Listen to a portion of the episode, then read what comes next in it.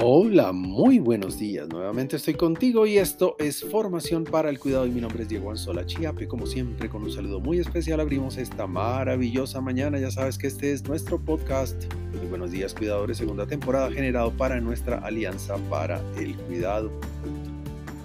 Una pausa activa. Los seres humanos, los seres vivos y las organizaciones o sistemas Existimos porque tomamos decisiones. Cada día, cada minuto tomamos decisiones para resolver o para lograr. En otras palabras, solucionamos problemas y logramos retos. Cuidado. Muchas de las decisiones diarias las tomamos en automático sin pensarlas y simplemente porque son parte de la rutina diaria en la que levantarnos con el pie derecho o izquierdo, caminar hacia el baño o hacia la cocina, tomar café o chocolate son decisiones mecánicas que hacemos gastando vida sin darnos cuenta. Para tener en cuenta.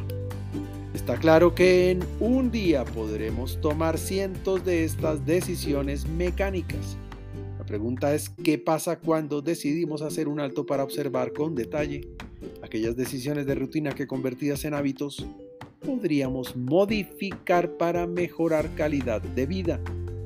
La hora de la levantada, la oración de agradecimiento, el abrazo familiar, la caminata o el gimnasio matutino, el desayuno diferente, la ducha disfrutada, la ropa escogida, la ruta no obligatoria de Waze, la emisora de radio escuchada, el saludo matutino, la llamada a los viejos o al amigo enfermo o sin trabajo, el segundo café, la encendida del computador, la revisada de la agenda, en fin.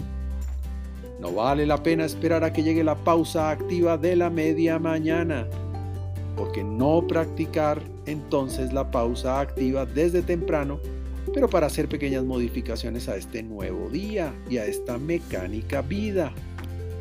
¿Por qué no salir un momento a la calle hoy con un pan y un café y ponerlo con una sonrisa amable en las manos de un mendigo? Por ahora, te envío un gran abrazo digital y que Dios te bendiga esta mañana.